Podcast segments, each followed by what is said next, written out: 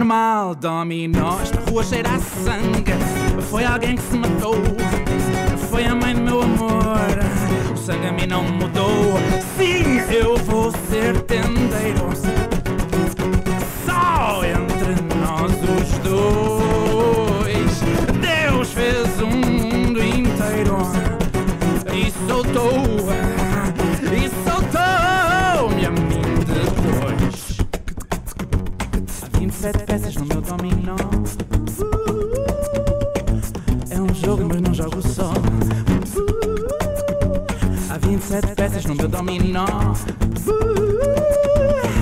Não aguento para tudo. Eu vou dançar.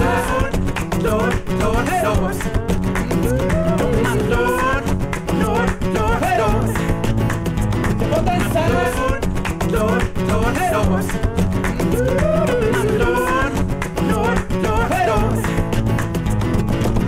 Sente, respira até parece-me que chamada Restada, numerada e tu conheces a voz. Não é de fora não, vem de dentro meu irmão. É o rasgo nas cortinas, é o rasgo entre nós. Olha, você faz regras, nunca quiseste partir de tempos Nunca devia dar um passo, aumenta o espaço para mim. Chega de verdade, eu não sou pó Não, não, não, eu não estou só. Há 27 peças no meu dominó. É um jogo, mas não jogo só 27 peças no meu dominó. É um jogo. Chega! Cheira sangue nas mãos. Chega! De ver pela televisão. Chega! De ver um lado de cá. Tu és boa aluna de diferença de sofá. Chega! Cheira sangue nas mãos. Chega! De ver pela televisão. Chega! De ver um lado de cá. Tu és gandeguna a bater uma no sofá.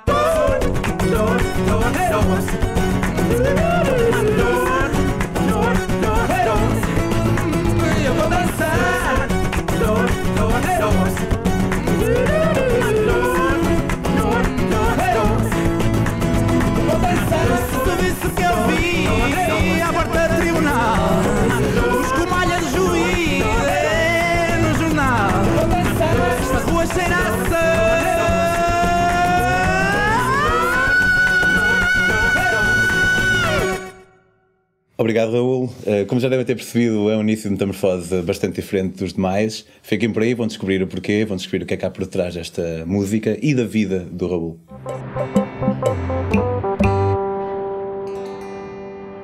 Raul, um gosto ter-te aqui. Uh, geralmente eu começo por dizer: epá, anda a tentar ter-te aqui há bom tempo e nunca mais, mas uh, no nosso caso foi assim bastante rápido e ainda bem que, que aconteceu e que tiveste a disponibilidade para cá vir. Uh, só para explicar lá, lá, em casa um bocadinho, eu aqui há tempos. Eu no início, quando pensei no conceito da metamorfose, eu pensava mais em pessoas como eu, pessoas que pegam na mochila às costas, vão andar à boleia, vão ficar por aí, vão fazer um pouco de tudo. E, um, e depois percebi que podia expandir um bocadinho o, o conceito disto. A, a, verdade é que quando uma pessoa, por exemplo, vai fazer trabalho humanitário, eh, não vai nessas viagens de curtir imensamente, mas é uma viagem também e, e pareceu-me um, um, conceito que também merece algum lugar aqui no Metamorfose. E foi através disso, através desta ideia, que eu acabei por aterrar aqui no, no Raul e, e reitero que é um prazer não só ter-te aqui, como também de, de saber que há pessoas como tu a fazerem aquilo que fazes. Um, a tua a, a, letra desta, desta música, não sei se não queres começar por explicar assim um bocadinho a tua própria visão da mesma. Sim, um, a ideia que está um bocado por trás desta música é um bocado um combate à indiferença. Porque acho que o que nós tentamos fazer, não só em trabalho humanitário, mas mesmo até nas nossas vidas em geral, é tentar mudar alguma coisa. A gente está sempre a tentar mudar alguma coisa e a tentar mudar para melhor uh, o bem-estar das pessoas. E realmente o, o grande inimigo disso isto é uma frase muito célebre, mas ultimamente até ali que é, que é, que é comprovada ou que é justificada pela neurobiologia, que o inimigo do amor não é o ódio, o inimigo do amor é a indiferença. E então é um bocado um, um, um grito, uma chamada das pessoas para a ação, que eu acho que não vem por duas razões. Atenção, não acho que seja uma escolha, acho que muitas vezes as pessoas estão distantes do terreno e não sabem o que é que se passa. Este é um problema. E o segundo é, quando sabem, não sabem o que é que podem o que é que podem fazer. Acho que isto é extremamente comum e por isso tu vais avançando no teu feed yeah. estas informações, porque se, se só te frustra, tu não vais fazer nada, não é? Uh, por isso tem um bocado a ver com isso. Tem um bocado, é um ode à ação. E tu um dia também te sentiste talvez suponho, corrijo-me por favor, se calhar ao, ao, num determinado momento na tua vida tu achaste que estavas talvez a ser mais indiferente do que aquilo que deverias ser ou, e, e isso impediu a ação. Como é que foi este, este ponto de transição entre. Sim, ainda hoje sinto isso. E ainda hoje sinto frustração por não saber exatamente o que fazer. E mesmo que tu faças uma coisa, parece que não chega, ou tu refletes a tentar perceber se realmente tem eficácia que tu, que tu queiras que, que, tenha. Eu sempre tive, como eu sou psicólogo, sempre tive este. A minha profissão sempre foi de mudar as coisas, não é? É isso que nós tentamos fazer, é mudar alguma coisa e contribuir para o bem-estar de alguém. Sempre, sempre tive isso, já com voluntariado antes da, da profissão. Mas em 2016, a Europa, a Comissão Europeia, fez um acordo com a Turquia e com a Grécia, que ainda está em vigor, que mantém os, os migrantes. Uh, uh, vou dizer presos, mas pronto, pelo menos limitados na Turquia e na Grécia, em troca de talvez uh, ponderar a entrada da entrada da Turquia, ponderar a entrada da Turquia para a União Europeia.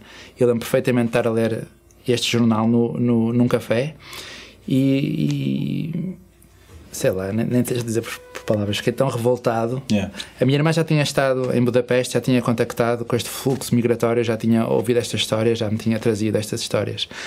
Mas depois a Europa prometer uma coisa, uh, prometer a entrada na União Europeia em troca assim de um serviço, é tudo, parece-me tudo tão sujo e tão hipócrita que fiquei mesmo revoltado. Isto foi em maio, acho eu, ou em abril, e eu achei que as pessoas iriam para a rua, porque eu moro na, eh, muito perto dos aliados no Porto, e não vi ninguém a sair nesse dia. E, eh, e depois, em junho, Portugal foi campeão europeu e eu não conseguia chegar a casa porque estava muitíssima gente na rua. E este contraste, e não tenho nada contra o futebol, nem nada contra nós festejarmos as vitórias da seleção, nem nada disso, mas a diferença de mobilização foi tão avassaladora que, que eu disse: não, tenho de mandar. E, e encontrei uma ONG online e fui para o campo de Moria na, na Ilha de Lesbos em dezembro. Mas tipo, vais, vais à net e, e, e voluntariado, refugiados ou não sei como é que. Foi sim, foi algo desse género. E, e apanhas uma ONG. Qual? Que apanhei a Boat Refugee Foundation, uma ONG holandesa. Porquê? Porque uh, o período da missão não poderia ser muito longo, porque eu tinha de usar tempo de férias do meu trabalho. E, e, eles tinham missões que podiam ser de menos de um mês e eu resolvi aproveitar.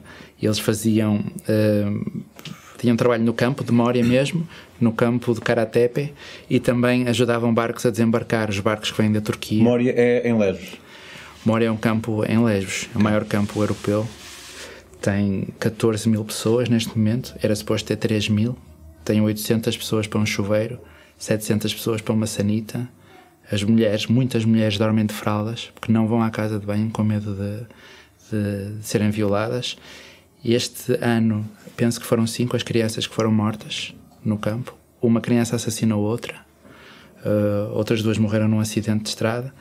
Todos os dias, todos os anos morrem pessoas com hipotermia, porque estão em tendas, daquelas dos nossos festivais de verão, e que colapsam com a neve, ou a chuva entra, ou uh, os esgotos das casas de banho entram. E, pronto, eu, nós tentamos falar, o que eu estava a dizer, diminuir a distância para o terreno. Mesmo eu ao contar-te isso, ao contar-te isto, não te consigo transmitir o que é aquela realidade. Mesmo estando lá, ainda demora alguns dias até tu perceberes o, o, longo prazo da situação, porque uma coisa é tu apanhares frio e não conseguires dormir numa noite, outra coisa é estares lá, como conheço alguns refugiados que lá estão, há dois anos ou há dois anos e meio. E foi aí que todo este trabalho humanitário internacional começou. Sim, portanto, encontraste essa origem que te, que te levou para lá, ainda que nesse tempo limitado que tu podias dispor devido à, tua profissão. Sim, sim, sim. Tu apanhas avião, chegas lá e tipo, e agora? não me recordo, mas havia um ponto de encontro na cidade de Mitilini, que era onde a ONG tinha a casa. Depois eles têm uma, tinham uma equipa médica e uma equipa psicossocial. Eu fui para a equipa psicossocial uh, e eu acho que logo, eu cheguei à noite, exatamente, eu cheguei à, noite e logo no dia a seguir de manhã eles, uh, eles iam começar a fazer testes rápidos de HIV. E eu tinha muita experiência em teste rápido de HIV, que trabalhei 10 anos nisso aqui no, nos centros de aconselhamento e detecção, aqui no Porto.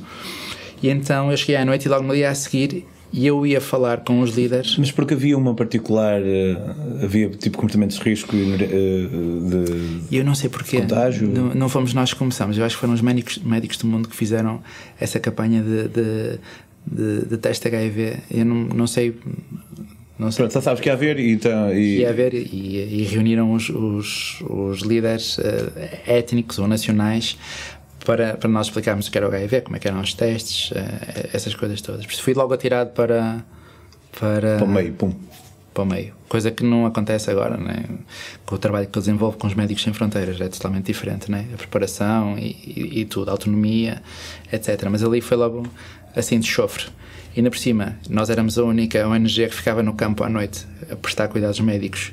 E por eu ser homem, claramente, e uh, por, por eu ter competências de comunicação, que somos da psicologia, eu fiz, fiz quase todas as noites uh, crowd control, que é ficar à porta a gerir a fila, porque o ambiente a fila de... das pessoas que querem ir ao médico, okay. que querem entrar no, no nosso contentor, que era no meio do campo, o ambiente naquele campo é extremamente tenso é extremamente tenso. Há uma zona onde estão as famílias, em volta em, em arame farpado e cimentos, estão para aí 20 pessoas num contentor, depois dividem com, com cobertores, e tipo, é, a minha casa da minha família é uma salinha tipo esta, dividida com, com dois cobertores. Mas, e depois há uma zona onde estão os, as crianças não acompanhadas, as crianças sozinhas, que estão no campo. Chegam muitas crianças sozinhas? Chegam. E eu li uma estatística há pouco tempo que as que passavam na, na rota do Mediterrâneo Oriental acho que era uma em cada dez que era desacompanhada, algo assim. Essas também estão numa zona com arame farpado. E fora disso estavam, geralmente, homens sem família a dormir em tendas. Portanto, uh, com quase toda a gente tinha distúrbio de sono. Ou seja, tu andas no campo à noite e vês um monte de gente andar a pé porque não consegue adormecer. Ou tem flashback, ou tem pesadelos, uh, ou tem fome, ou tem frio, não é? Eh, propicia aqueles comportamentos grupais, porque tu juntas-te por nacionalidade ou juntas por claro. etnia com medo que alguma coisa aconteça. Por isso está só à espera de uma faísca para aquilo rebentar. Antes de eu ir, uma semana antes tinha havido um incêndio grave, uma criança tinha morrido, um dos meus intérpretes tinha salvo outra criança, ainda tinha queimaduras no braço. E todas as noites a polícia de choque grega entrava, porque havia sempre conflitos. E eu estava cá fora e era responsável por evacuar a minha equipa para o walkie-talkie caso isso acontecesse, o que eu fiz eh, mais do que uma vez. Portanto, tinha pessoas eh, a serem agredidas ou a serem esfaqueadas, a, às vezes a 5 metros ou a 2 metros, e ter de evacuar a, a, a equipa. Em memória, eu acho que aprendi uma coisa que nunca mais esqueci, que é, tu por um, numa mão, estás a tentar ajudar as coisas no terreno, foste para lá e estás a tentar providenciar cuidados médicos e cuidados psicológicos às pessoas, mas por outro lado, tu entendes que para aquilo realmente mudar, o teu governo tem de girar e a Comissão Europeia tem de girar para alterarem as condições no terreno. Aquilo estava cheio de ONGs, mas basta uma decisão da Comissão Europeia, por exemplo, e toda a gente que está em tendas passa a contentores, que não é nada isto. É uma medida mínima e que teria um impacto brutal, muitíssimo maior do que meses e meses e dias e dias de intervenção humanitária. Então, desde cedo percebi que ir para o terreno é uma coisa e pôr essas estruturas a girar, que nós chamamos de ativismo, se calhar, é outra. E, e, e desde então que tem, temos tentado desenvolver trabalho nesse sentido também. Quando é que estiveste lá dessa primeira vez? Tive um mês. Um mês? Um mês então tu uh, fazes o crowd control, ou fizeste o... Um a aplicação dos testes para, uh, rápidos para, para HIV. Começamos uh, grupos de pânico, de ataques de pânico, grupos de psicoeducação, porque a prevalência de ataques de pânico é muito alta no campo. E começamos a fazer grupos em que as pessoas que tinham esses sintomas se juntavam uh, para tu explicares o que é que é, como é que podes controlar, que são coisas que nós sabemos que conseguem diminuir esses sintomas. Uh, e depois muitas vezes era chamado para dentro do contentor, do consultório, quando um médico tinha alguém que se queria matar, por exemplo, alguém que se automutilava. Que acontecia muitas vezes? Muitíssimas vezes. Diariamente? É capaz, sim. Uh, e nós fazíamos um pouco do que nós chamamos de primeiros socorros psicológicos. Uh, eu, por exemplo, eu tive um, um, senhor que lá estava, que eu acho que era sírio, que tinha comprimidos na mão, 20, e que disse que se matava se não lhe dessemos medicação para dormir, porque ele já não dormia há, há, duas semanas, que é um sintoma comum, como eu estava a falar, de, de, trauma psicológico. Mas nós não temos medicação para dormir. Então eu e o meu intérprete tivemos a tentar uh, uh, uh, de-escalate, não sei dizer em português, mas tentar acalmá-lo. Ainda foi preciso muito tempo, eu ouvi-lo muito, validá-lo muito, e ele tirou uma meia para. Quando dizes validá-lo muito? Validar a experiência, que é uma coisa, lá está. Por isso é que eu te digo. Eu, dizer, eu, eu, pronto, como tu sabes, eu também, também sou, também fui psicólogo, mas uh, tipo, para quem possa não entender claro, exatamente o que é que quer dizer uh, validar. Validar ainda é mais importante e é quase impossível, é o que eu estava a dizer há pouco, que é como é que tu estás-me aqui a ajudar se tu não mudas as condições do campo. Para que é que eu quero o teu grupo de ataques de pânico? Para que é que eu quero os teus cuidados de saúde? São bem-vindos, claro que sim. Mas eu sentia-me um bocado hipócrita, ainda agora me sinto e muita, muitas vezes. Porque o que vai mudar isto é uma resposta comunitária ou política ou social. Pronto. E ele depois tirou a meia, mostrou dedos amputados pelo Estado Islâmico, porque ele tinha sido torturado, e depois saiu. E passado duas horas de conversa, e depois o intérprete senta-se e começa ele a falar.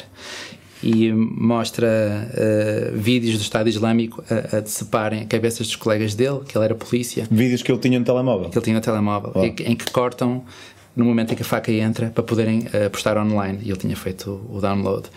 O pai dele também foi decapitado, a cabeça do pai dele foi posta numa vara, na, numa pick-up e andava pela, pela aldeia dele a circular. Na Síria? Na Síria, sim. Uau. Uh, e, que, que é que... E, ele, e, e, tudo isto, o teu intérprete também tinha passado por isso, não só como aquele senhor. Exato, os intérpretes são migrantes, estão no campo que depois falam mais tempo, falam mais, ou são escolhidos por falam línguas? Exatamente. Eh, as ONGs abrem concurso, digamos assim, mas tem um A4 a dizer que procuramos pessoas que falem farsi, inglês ou francês e, e árabe. E, eh, e, as pessoas candidatam-se e depois é assim que começam. O intérprete é tudo. Quando instalava conflitos, muitas vezes instalava, um intérprete consegue acalmar alguém que está lá fora e dizer eles estão aqui para ajudar, uh, ou está na hora de sairmos, porque isto vai começar a Sentiste alguma vez o teu bem-estar estava ali dependente de uma boa gestão do intérprete, do intérprete dos ânimos do pessoal? Muitíssimas vezes. E a, e a minha gestão e, a, e o bem-estar dos médicos lá dentro dependia da minha boa gestão da fila cá fora. Também muitíssimas vezes tivemos de desarmar conflitos cá fora.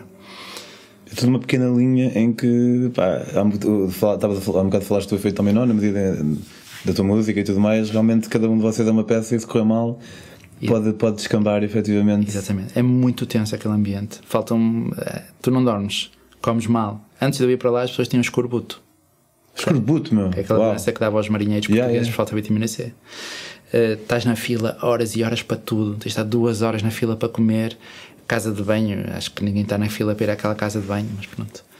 E uh, lembro de uma história absolutamente inacreditável, talvez a que me marcou mais por também é engraçado que marca mais uma pessoa, não marca tanta outra, e, e isso varia muito. Mas nós estávamos a jantar cá fora, um pai nove e meia da noite, mesmo à porta do campo, e começou-se a ouvir alta, alta algazarra lá dentro. Vi a polícia de choque grega entrar e pensei, pronto, é outro conflito, havia todas as noites, foi isso que eu assumi.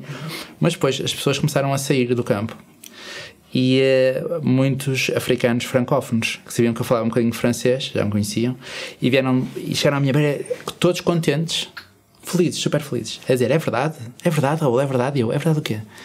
Que a Europa uh, abriu as fronteiras e vamos todos amanhã.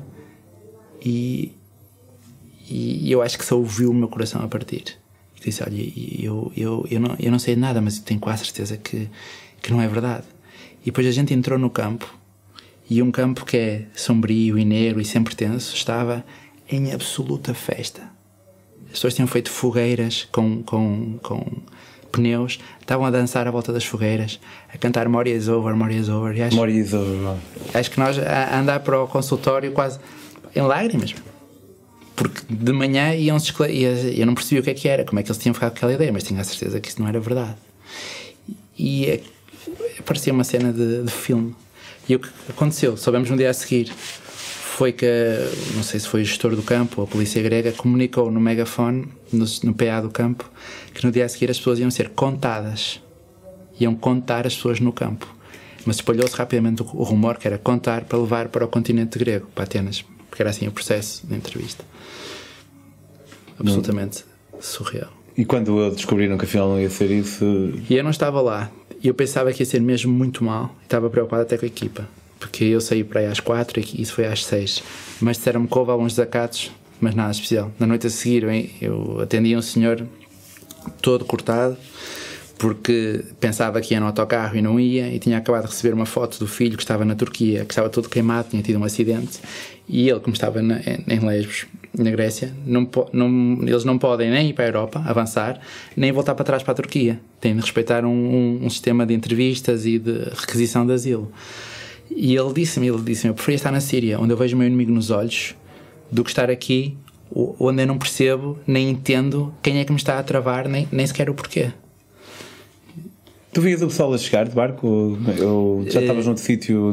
Não, do, não, não via, não calhou, porque eu passava pela praia para ir para o, o campo, que é outra cena surreal em Lesbos, porque aquilo é lindo, a ilha. É, é uma ilha grega, como a gente vê no Instagram, yeah. paradisíaco. E tens de passar para aquelas praias para depois chegares àquele inferno. Que é Passas mais para beleza, para. Uau, ok. Todos os dias. Faz isto. Uh, não, não, via, não via os barcos a chegar, via as pessoas a chegar depois dos barcos. Não calhou de ver nenhum, nenhum barco a chegar uh, à praia. Não. Tu sabes, pronto, o que sabes bem melhor que eu, que há muito aquela ideia de que dentro de todo este povo vêm terroristas e essa cena toda. Um, achas, achas que é verdade? Uh, sentiste, havia tipo esse tipo. De, peço desculpa pela repetição da palavra tipo, mas dentro do campo, dentro de tanta gente, havia rumores acerca de alguém que pudesse vir com determinada intenção ou algo assim de género. Como é que, neste aspecto, como é que, como é que funcionava? Não, não havia rumores nenhums desses. Não sei se tu também tens essa sensação quando, quando viajas, mas os pontos em comum, em comum connosco saltam muito mais cá à frente do que os pontos que, que não são em comum. Ou seja, é um grupo de pessoas. É um grupo de pessoas como se tu reunisses aqui 2 mil pessoas e estas pessoas são mais agressivas, menos agressivas, mais cansadas, menos cansadas, salta-lhes mais facilmente a tampa, não salta, boas intenções, más intenções. Eh, agora, em relação a isso, ao terrorismo, o que a literatura mostra é que o, os ataques bombistas que têm existido na Europa, eh, a gigantesca maioria não são de, de, de, destes fluxos migratórios. São ou de nacionais ou de já migrações que ocorreram já, já vamos na segunda geração, imagina. Yeah, yeah. Por isso lá não sentia nada disso. O, a falta de segurança que senti lá não tinha a ver com o terrorismo, tinha mesmo a ver com tensão das condições em que lá estavas ou de tu escapares uh, de, de, horrores inimagináveis não é? Pessoas perdeste na viagem, pessoas perdeste na, no teu país, o teu país desapareceu e ainda tens de estar ali uh, a provar que, que tu és quem tu és, que, foste, que foste sujeito aos horrores a, a que foste. Uh, Sim, era, era, era, era, era essa a ideia que eu tinha também, mas quis perguntar. Mas não, não sou, desculpa. Tipo, não é da voz universal da verdade, sim, nós sabemos, contas a tua experiência e tens a tua opinião. Não sou a voz universal da verdade e não sou, não sou dos extremos, que são todos terroristas, são todas boas pessoas, não, é como eu estava a dizer há pouco. Há, há muitas das pessoas que eu ajudei, como é óbvio, foram também agressores, porque isto é uma guerra, ou, ou melhor, alguns deles vinham de países de guerra, por isso quer tu queiras, quer não, com a certeza vais ter de participar em agressão, nem que seja para a autodefesa. Não sei se me estou. Sim, sim, sim. Sim, opa, e concordamos e só que queres fazer a pergunta de qualquer maneira. Claro. Tu achas que, epá, imagina, nós agora estamos a duas semanas depois daquela. Duas, talvez uma, uma duas semanas depois daquela resolução da. Duas. De, duas semanas da, da Comissão Europeia. Do Parlamento. Do Parlamento, desculpa. O que é que tu achas que. Assumindo que as pessoas que votam, que votaram contra, que não são todas uma data de xenófobos e tudo mais, porque estar a, a pintar uh, xenófobo em todos é, é, estar a matar um bocado a conversa e não é, não é muito profícuo. O que é, qual é que tu achas que é o medo das pessoas quando votam em, em, não prestar auxílio. Se calhar explica tu melhor, porque estás muito mais envolvido neste domínio do que eu, de, de que, sobre o que é que era a emenda ou sobre o que é que era. sobre o que é que foi o voto, o que é que aconteceu claro. e o que é que tu achas. Qual é que tu achas que é a posição de quem acabou por votar contra para, para a tristeza tua e, e das pessoas que pensam nisto, como eu próprio também? O, o, que aconteceu é que havia uma, uma comissão das liberdades cívicas, ou seja, um grupo interparlamentar que tinha representantes de, de vários partidos, interpartidário, desculpa, tinha representantes de vários partidos, formaram um grupo e ficaram de estudar esta questão da travessia no Mediterrâneo e apresentar uma proposta de resolução. É um mecanismo que é feito muitas vezes no Parlamento para tentar criar consenso. Ou seja, é uma proposta feita por vários partidos, já de início, que é para tentar criar uh, consenso, como eu estava a dizer. E esta proposta uh, tinha, contemplava várias coisas. Primeiro, uh, alargar o programa de busca e salvamento, e, e eu sei que as pessoas não têm noção disto, mas nós estamos na zona com as fronteiras mais mortíferas do mundo. Morre mais gente a chegar à Europa que qualquer outra fronteira que tu possas imaginar. Que às vezes achas que é pior, como México e Estados Unidos, que a gente ouve muito falar por causa do Trump, ou Paquistão e Índia, é incomparável. É incomparável. Desde 2014 para cá foram 18 mil pessoas, 17 mil e tal, e por exemplo, por exemplo México e Estados Unidos para aí 2 mil. Então, eh, primeira coisa era alargar o programa proativo de busca e salvamento, pôr mais barcos na água, que nós já tivemos, chamava-se Operação Mare Nostrum, tinha mais barcos, iam mais longe, tinham mais gente, e em 2015, no pico da, da, da fuga migratória, a Europa diminuiu, passou para a Operação Triton. Menos barcos, menos gente, menos área.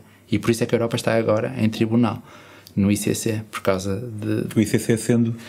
International Criminal Court, okay. por causa porque há provas que a Frontex tinha feito um relatório que mostrava que esta medida ia matar gente uh, indiretamente, não sei quais são os termos jurídicos.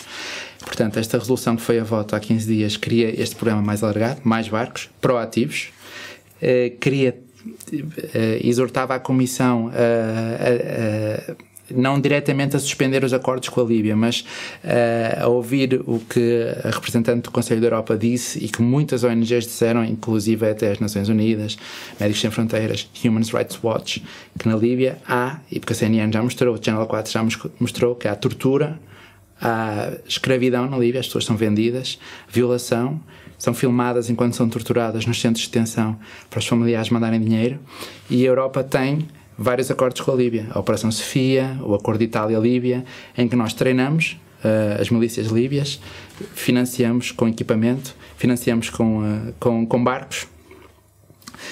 E para quê? Para quando as pessoas saem de. Isto é a rota central. Está aqui a Líbia, as pessoas saem para chegar à Itália ou a Malta. Quando as pessoas saem da Líbia, esta guarda costeira líbia, que é, são as milícias, uh, param os barcos e trazem para trás outra vez. É, foi uma maneira que a Europa arranjou de diminuir as travessias. As travessias diminuíram muitíssimo desde 2015. Esta é uma das razões. Okay. A proposta também falava disso, para parar ou pelo menos ter muita atenção, ou estudar, ou eh, que fosse mais transparente que estamos a, os acordos que temos com a Líbia. Eh, e também falava para abrir os portos às ONGs que nós temos visto muitas notícias, a Sea-Watch, a CI, Médicos Sem Fronteiras, os barcos resgatam as pessoas da, da água e depois Malta e Itália não abrem os portos, não deixam atracar, não deixam as pessoas sair. Uh, tinha mais ou menos estas, esta, uh, estas medidas, tinha mais. Isto foi a votação e não passou por dois votos. E uh, três dos eurodeputados, penso eu, ou dois, foram portugueses. Por isso é que a polémica. Melo... Sim, e a polémica instalou, instalou um pouco aqui. Eu, na minha opinião, uh, ou no trabalho que nós fazemos em relação a isto, e eu acho que é muito melhor não focar nesta questão de quem é que votou contra ou quem é que votou a favor. Isto foi recusado por dois votos e depois outros partidos apresentaram outra proposta para o mesmo. Também tinha busca e salvamento alargado, não tinha outras coisas. Não tinha a questão com a Líbia. Diziam para manter, por exemplo, só para dar um exemplo.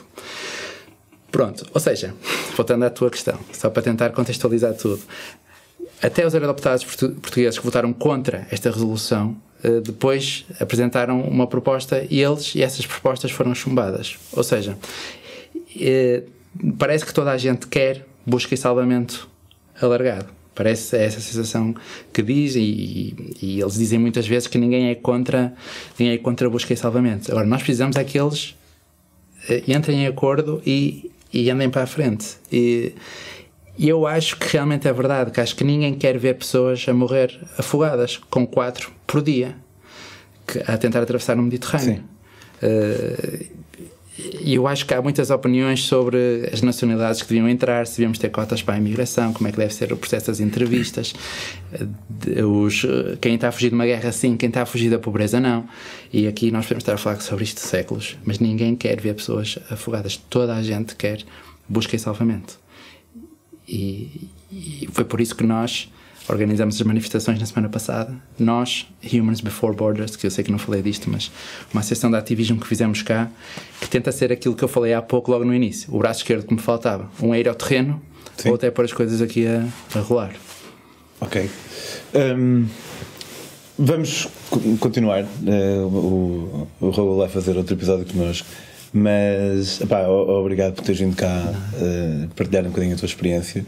Obviamente, epá, está longe de ser os episódios mais alegres da Metamorfose, mas epá, Metamorfose também Uh, não tem que ser só cenas altamente espetaculares, porque há muito mais cenas que merecem uh, ser discutidas. Mas antes de fecharmos, pá, se puderes dizer ao pessoal onde é que podem informar-se mais, tipo na Hub, por exemplo, não sei qual é o site deles, ou o vosso sim. site. Sim, sim.